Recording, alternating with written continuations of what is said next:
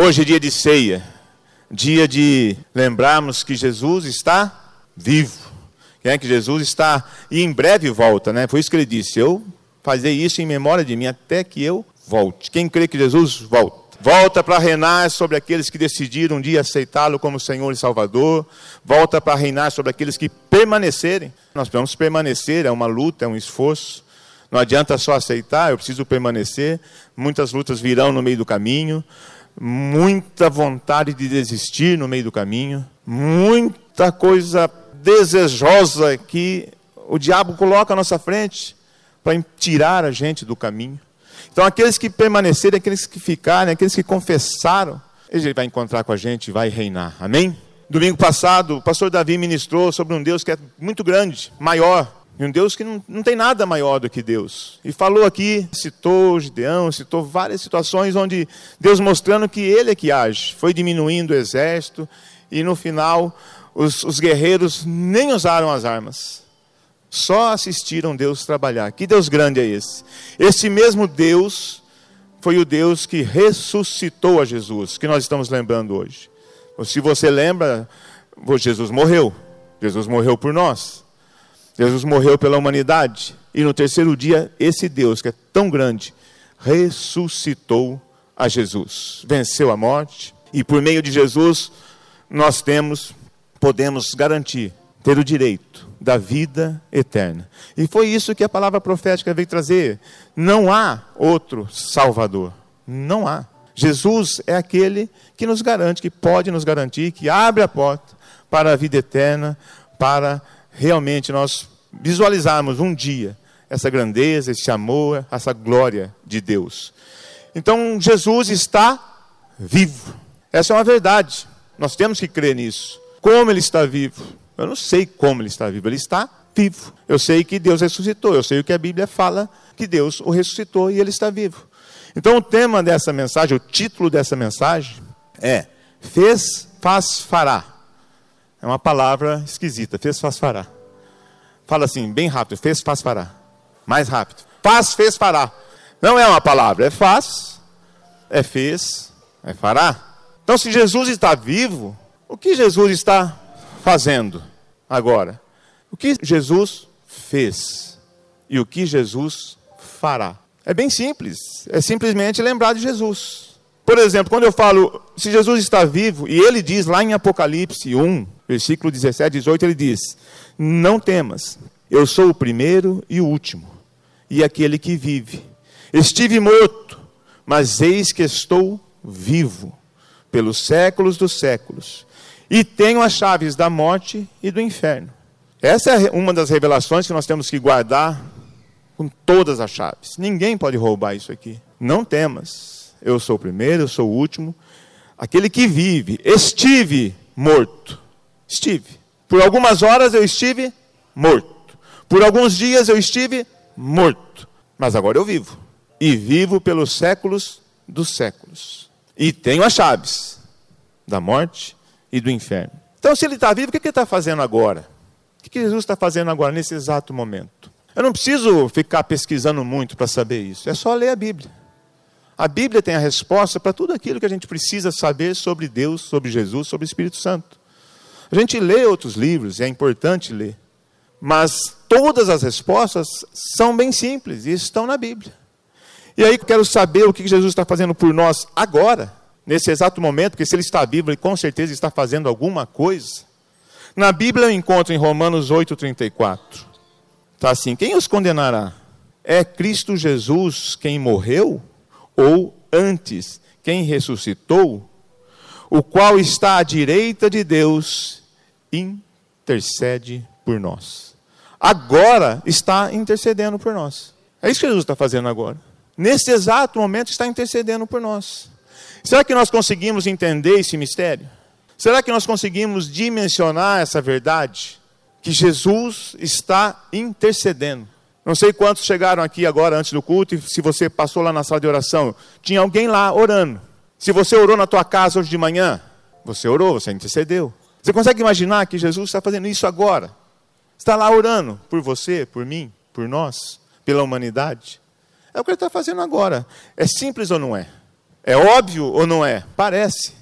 Não sei se é tão simples também. Porque nós precisamos entender essa verdade. Nós precisamos entender que não existe nada na minha vida e na sua vida, nada, absolutamente nada, que não esteja coberto pelo amor e pelas orações de Jesus. Nada, nada. Não tem nada que você está passando, que você está vivendo, que esteja descoberto do amor e das orações de Jesus. Ah, pastor, mas eu estou pecando muito. Sim, você está pecando demais, mas Jesus está intercedendo por você, ué, para você parar de pecar, para eu parar de pecar. Mas eu estou pecando tanto que Jesus acho que desistiu de orar por mim. Não, quem desiste de orar por você, talvez sejamos nós, humanos, pastores, líderes. Ah, vamos, vou orar mais para esse cara. Mas Jesus, não. Jesus não. É uma verdade, tem, tem que ter certeza disso, porque senão uma palavra é mentirosa. Ele intercede por nós, está à direita de Deus, intercedendo. É o trabalho dele agora, ele não parou de trabalhar. Então não tem nada que não esteja diante de Deus, pela intercessão de Jesus. Nesse exato momento, eu e você estamos cobertos com o poder do sangue de Jesus, que derramou na cruz. E com as orações daquele a quem foi dada toda autoridade nos céus e na terra. Sabe aquela hora que você fala assim, eu preciso muito de oração, e você entra em desespero por uma situação, e às vezes a gente esquece que Jesus está orando por isso. A gente fica louco atrás de oração, ah, mas espera aí, mas Jesus está orando por mim.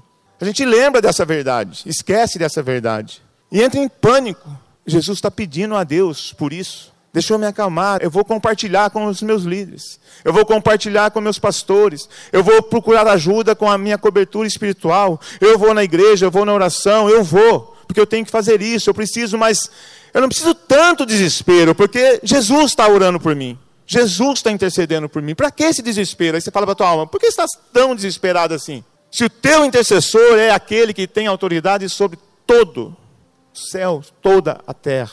E aí a gente fala com a alma, fala, sossega. Aí você entra, é, recebe aquela paz, entende que Jesus está agora orando por isso. E aí vai procurar alguém para compartilhar, para ajudar a orar com você, para interceder com você. Mas você já está mais tranquilo, porque você sabe que tem alguém à direita de Deus que venceu a morte, que tem a chave da morte do inferno. Você sabe que essa pessoa está olhando e orando por você. Nesse exato momento, Jesus está intercedendo, colocando as nossas necessidades mais urgentes diante de Deus. Talvez não seja a minha, a sua necessidade, que você acha que é tão urgente. Talvez Jesus esteja enxergando, e com certeza está, provavelmente está, outras necessidades que são muito mais urgentes do que aquelas que nós pensamos que seja urgente. E aí a gente também tem um desvio, a gente esquece, mas por que, que não está acontecendo isso? É porque Jesus está intercedendo, tem outra coisa mais urgente para que Jesus interceda agora por nós. Agora, se eu sei que Ele está intercedendo, eu não preciso saber por quê, qual o tema que Ele está intercedendo agora sobre a minha vida. Eu sei que Ele está intercedendo. E aquilo que acontecer é porque Deus está no controle. Você viu, encontrou em algum momento na Bíblia Deus negando um pedido de Jesus? Tem algum momento? O único que eu encontrei é quando Jesus demonstra seu desejo, sua vontade, de que Jesus passe o cálice. Passa de mim esse cálice, Pai, se for possível. Naquela hora, Deus negou aquela intercessão. Jesus estava intercedendo por ele mesmo, estava orando por ele. Mas por que, que Deus negou aquele pedido de Jesus? porque aquele pedido de Jesus não fazia parte do plano de Deus para aquele momento. O plano de Deus era: meu filho, é a cruz. A única forma de salvar a humanidade, de dar direito de salvação à humanidade, é a cruz. O resto, tudo que Jesus pediu, ele fez. Por que ele negaria o que Jesus está pedindo sobre a sua vida agora? Por quê? Você acha que Jesus está pedindo alguma coisa fora dos planos de Deus para a sua vida? Absolutamente não. Absolutamente não. Tudo que Jesus está orando por mim, por você, é dentro do plano de Deus. Então, é aquilo que nós sempre falamos: tem o tempo de Deus, tem o momento de Deus agir. E nós precisamos aprender a esperar. Com paz. Paz, qual é a paz que tem que nos dar? A paz de que aquele que tem autoridade sobre o céu e a terra está orando por mim. Ora, isso é, é simples. Acho que é simples mas as circunstâncias não podem mexer com o nosso coração, com a nossa alma e levar essa verdade ao esquecimento. Talvez um exercício, ficamos desesperados. Então, se eu sei que Jesus está pedindo por mim, se eu sei que Jesus está orando por mim nessa hora, se eu sei que Jesus está pedindo tudo que faz parte do plano de Deus para a nossa vida, que tal nós orarmos agora, agradecendo a Jesus? Acho que é o mínimo que nós podemos fazer depois de entender isso. Orar. Que tal você encher esse salão, esse templo, esse auditório, esse ar, os ares de Londrina, com agradecimento àquele que está intercedendo por você agora? Vamos fazer isso? Levante sua voz. Enche esses ares, enche esse lugar de palavras de gratidão, porque Jesus está orando por você. Não tem nenhum problema teu que não está agora diante de Deus. Nada, nada. Agradeça, levante sua voz. Deixa o Espírito Santo encher teu coração de paz. Essa tua preocupação, o próprio Jesus está colocando agora diante de Deus. O próprio Jesus. Essa tua dor, esse teu medo. Jesus está falando, Pai, olha lá. Você pode ficar em pé e soltar a tua voz. Agradeça esse Jesus. Deixa o Espírito Santo orar por você nessa hora. Agradeça, solta a tua voz. Inunda esse lugar. Ele está orando por você, está intercedendo. Solta a sua voz, sem constrangimento, sem vergonha. Expressa essa gratidão a Jesus. Obrigado, Jesus. Obrigado pelas orações. Obrigado porque o Senhor é o único que consegue enxergar tudo aquilo que nós temos que nos incomoda. Obrigado, Senhor, porque depois de tudo que passou aqui, de tudo que fez, ainda está amando, nos amando, orando, intercedendo, lembrando da gente dia a dia, segundo a segundo. Obrigado porque o Senhor não deixa escapar nada. Perdão, Senhor, porque às vezes não entendemos e às vezes esquecemos que o Senhor está aí. Às vezes esquecemos dessa verdade que o Senhor está olhando para mim. Às vezes esquecemos de chegar e falar, a primeira coisa é falar, obrigado, Jesus. Porque eu sei que agora o Senhor está dizendo ao Pai, cuida dele. Perdão, Senhor, porque nós não lembramos disso. São tanta, tanta correria, tanta dor, tanta aflição, que nós esquecemos de dizer obrigado, Senhor porque o Senhor está pedindo isso agora por mim. E aí sim, eu vou, eu saio e vou fazer a minha parte, vou orar, vou buscar ajuda. Mas eu não quero esquecer que o Senhor está orando antes que eu saiba. Você pode aplaudir Jesus por isso? Pode sentar. Mas isso é o que ele está fazendo agora. Agora. E aí nós precisamos lembrar, se nós estamos falando de Jesus, e se Jesus está vivo, se ele morreu, se um dia ele morreu, é porque um dia ele foi humano. É porque um dia ele estava aqui, na terra, em carne e osso. É porque um dia ele comeu pão, arroz, cevada, aveia, peixe. Ele comeu. É porque um dia ele teve as suas necessidades físicas, biológicas, como a nossa. É porque um dia ele suou, respirou, cansou, dormiu, acordou. E nesse tempo que ele passou entre nós, olha, ele fez alguma coisa. Se você leu a Bíblia como eu li, nós vamos perceber que ele fez muita coisa. Em pouco tempo.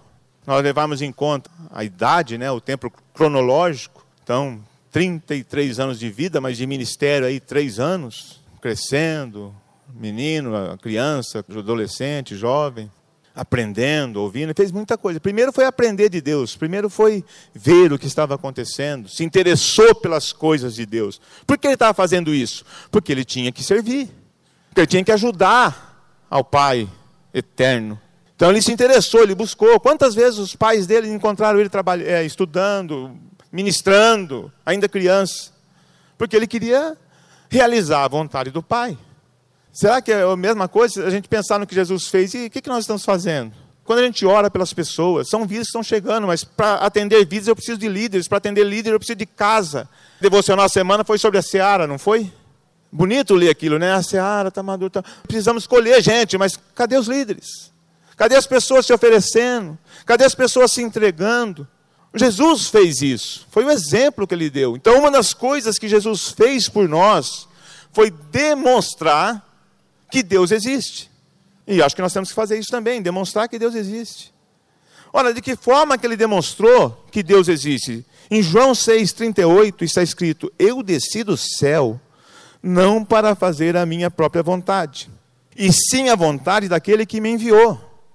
Então pensa o cara no trono, no céu, o melhor que tem. Ele desceu. Não para fazer a minha vontade. Eu não sou líder, eu não sou supervisor, eu não sou pastor para fazer a minha vontade. Eu sou líder, pastor, desejo ser um líder. Ou servir a casa, não é só na liderança que eu sirvo uma casa, mas eu sirvo a casa de Deus de muitas formas. Mas eu decido fazer isso porque é a vontade de Deus e não a minha vontade. Porque quando eu sou, faço isso pela minha vontade, vai chegar uma hora que o cansaço invade a minha vida e eu vou desistir, vou sofrer, vou ficar angustiado. Mas é a vontade de Deus. Então, Jesus, esse que nós estamos lembrando hoje, ele fez isso, ele demonstrou que Deus existe. Ora, Senhor, passa de mim esse cálice. Não dá, filho, é, se for a tua vontade. Não é a minha vontade. Minha vontade é cruz. Não é nem que seja a minha vontade, é precisa acontecer isso. É óbvio que se eu pudesse não colocar você na cruz, eu não colocaria. Mas eu não tenho também muita opção. Então, é cruz. Amém. Vamos para a cruz. Então, quando eu estou aqui, eu estou para fazer a vontade de Deus. Foi o que Jesus fez. Ele fez isso por nós, demonstrou. Por meio dele, pessoas foram curadas pelo poder de Deus. Pessoas foram ressuscitadas pelo poder de Deus. Pessoas foram alimentadas pelo poder de Deus. Pessoas foram ensinadas pelo poder de Deus. Pessoas foram preparadas para dar continuidade à igreja pelo poder de Deus. Ora, Jesus está só movimentando, mostrando como Deus trabalha. E veio, então, pessoalmente. Eu desci. Mas às vezes a gente fala aqui e fica meio assim, vamos, eu quero mostrar umas cenas para a gente visualizar isso. Que o que ele fez por nós? Você pode dizer bem alto assim, te amo, Jesus. Sabe o que mais ele fez por nós? Isso aí foi pouco. Isso ele fez, as pessoas viram. Mas ele não está orando só agora, intercedendo agora. Ele orou por nós. João 17, 20, ele diz: Rogo também por aqueles que crerão em mim, por meio da mensagem deles, para que todos sejam um. Ele viu, ele enxergou eu e você, todos. Para aqueles que virão, ele orou lá, pouco antes de ir para a cruz. Ele lembrou, ele não estava preocupado com a morte dele. Ele não estava preocupado com a dor que ele estava sofrendo. Ele não estava preocupado com o xingamento, com as lanças, com as furadas, com os espinhos. Ele orou por você. Falou: Eu rogo por eles. Pai, quero que os que me deste estejam comigo onde eu estou. Ele desejou que você esteja com ele onde ele está. Começa a pensar onde ele está agora e ele quer você lá. Ele quer você lá. Ele orou isso. Ele colocou diante de Deus isso em vida, quando ele estava aqui. E Deus anotou: meu filho está pedindo, ele quer comigo. Ele quer aquele cara comigo. Ele quer aquela mulher comigo. Ele quer aquela comigo.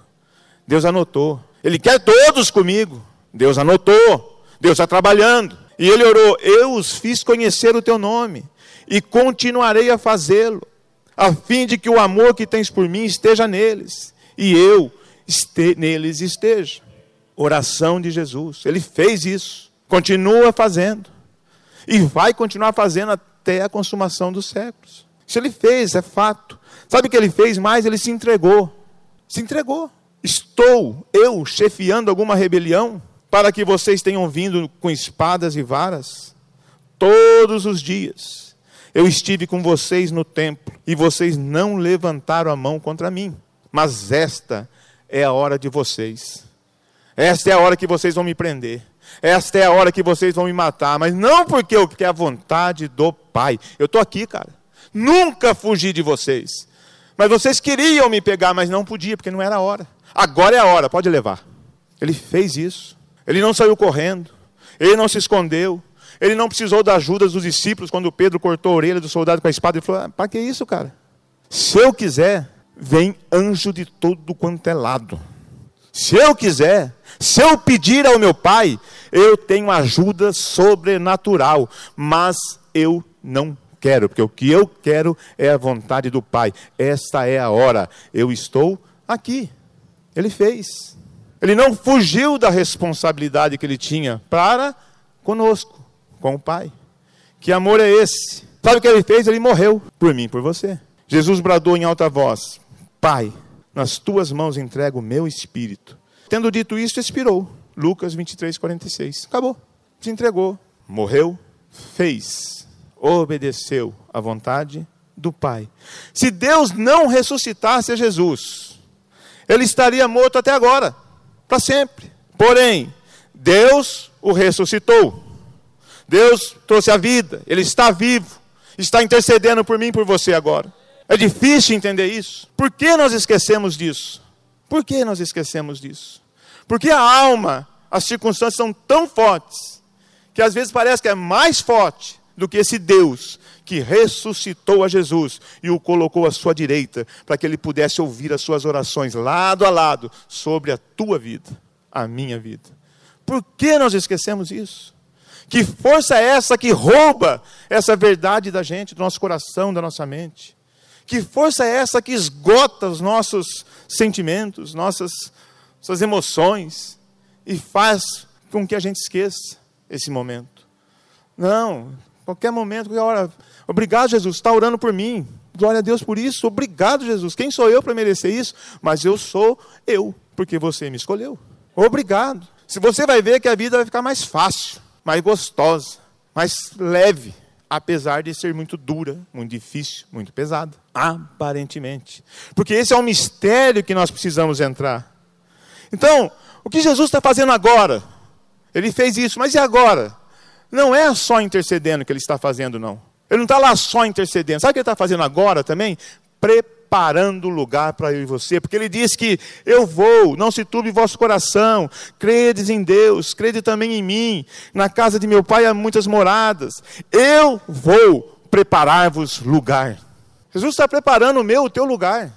Imagina, imagina ele preparando esse lugar para a gente. Que maravilha. Quando você chega numa reunião gostosa, né, tem aquela mesa posta. Pai, que lindo. Ai, que benção. Ai, que irmã, como você é cuidadosa, como você tem um coração de servo. Tem aquela mesa, aquelas comidinhas assim, você fica maravilhado. Imagina que você chegar lá e Jesus falar: Vem cá, aqui é o teu lugar, ó, preparei para você. Todo esse tempo eu estava preparando esse lugar para você. Eu estava preparando um lugar que o meu pai preparou. E eu estou aqui. Está fazendo isso agora, se alegrando. Agora ele está alegre, se alegrando do fruto do seu penoso trabalho. Está se alegrando com a tua vida, cara, agora. Imagina o cara intercedendo, sai, arruma os lugares e alegra-se. É muito alegre porque você está aqui hoje. Muito alegre. Porque é fruto do trabalho dele, do penoso trabalho dele. Sabe, eu lembrei, quando a palavra veio, eu sou o Senhor e fora de mim não há Salvador. Eu lembrei, voltei lá na Telma, nas amigas da Telma, nas irmãs da igreja, que estavam orando, intercedendo por mim, para que eu pudesse ser salvo. Não é porque a oração é para essa, para as pessoas que não conhecem a Jesus. Eu lembro o dia que eu confessei com minha boca: Jesus é o Senhor e Salvador. Eu lembro o dia exato. Por quê? Porque eu li isso na Bíblia. Eu fazia muita coisa, eu lia os meus livros lá no Espiritismo, em outros lugares, e a Bíblia. Mas eu li uma coisa na Bíblia e vi o esforço da Telma, das irmãs, orando. Mas eu lembrei que na Bíblia estava escrito que é necessário eu confessar Jesus, crer no meu coração e com a minha boca confessar. Não basta só crer, não basta só pensar, tem que verbalizar. Eu lembrei disso. Eu lembro que depois de muita luta, a Thelma levou uns irmãos para conversar sobre Jesus comigo. Isso foi um primeiro dia. Conversamos mais de três horas. E eu virei para ele e falei assim, cara, ele nasceu na igreja. Um cara muito estudioso. Eu virei para ele e falei, vai para casa estudar a Bíblia, depois você volta. Você não sabe é nada. E aí estudar. Porque o que você está falando aí não tem base, é uma coisa doida vai estudar. Mas eu respondia isso para ele com a Bíblia, como Satanás fez com Jesus. Bíblia contra Bíblia, palavra contra palavra. E ele foi embora, voltou uma semana depois, com os rabiscos lá. Estudei, fiz isso. Vamos conversar de novo. Sentamos por mais umas três ou quatro horas. E no final da conversa eu olhei para ele e falei: Olha, você não vai me convencer. Os teus argumentos são fracos. Você não consegue me convencer desse negócio de Jesus, negócio de Deus, com isso que você está fazendo. Lê a Bíblia, eu também leio. Quantas vezes você leu a Bíblia? Eu li mais que você, cara. Você é evangélica há quanto tempo? Nasceu. Eu li a Bíblia mais do que você. Não vai dar certo esse negócio.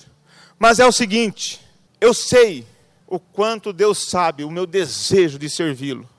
Eu só não sei se eu estou errado ou certo. Eu estou de um lado até uma está do outro. Então, eu quero servir junto com a Thelma. Aí a Thelma estava na sala com a esposa dele orando. Eu quero servir junto com a Thelma. Mas para isso, eu preciso me converter ou ela vir para o Espiritismo. E você está com essa conversa toda, cara, comigo. Faz o seguinte: fecha a tua Bíblia. Ele fechou a Bíblia. Eu fechei a minha, porque eu estava com a Bíblia também. É Bíblia contra a Bíblia. A luta é grande. Aí eu olhei para ele e falei assim: é o seguinte, na Bíblia está escrito, eu vou respeitar o que vocês creem, que é a Bíblia. O desafio foi feito com más intenções, com segundas intenções. Eu vou respeitar o que está na Bíblia. Porque lá está escrito que eu preciso confessar com a minha boca. Creio, eu creio que Deus é poderoso, eu creio tudo isso aí. Mas eu preciso confessar. Chama a Thelma, a tua esposa, lá na sala. Chamou a Thelma, minha esposa, na cozinha. A gente estava numa mesa. Dê as mãos. Eu era o pastor naquela hora. Dê as mãos. Vamos orar. Na Bíblia está escrito: eu preciso confessar que Jesus é o Senhor e Salvador da minha vida. Preciso falar com a minha boca. E vamos fazer isso agora. Senhor Jesus. E, e confessei. E eles olhando assim, eu fiz o apelo, eu pus a mão na minha cabeça, eu fui para frente, eu voltei, eu saí. E eu entreguei minha vida para Jesus. E naquela hora acabou, mudou tudo, eu não consegui mais voltar atrás. Então isso aqui é verdade. Quando eu confesso, quando eu abro minha boca, quando eu verbalizo, não tem volta. Não tem volta. E eu tremia. E eu, o que aconteceu? E eu ainda com duro, não querendo dizer que eu me entreguei. Pronto, já fiz. Já confessei. E eu queria explodir de alegria, mas não podia, né? Tantos anos lutando. Vamos embora, vamos dormir.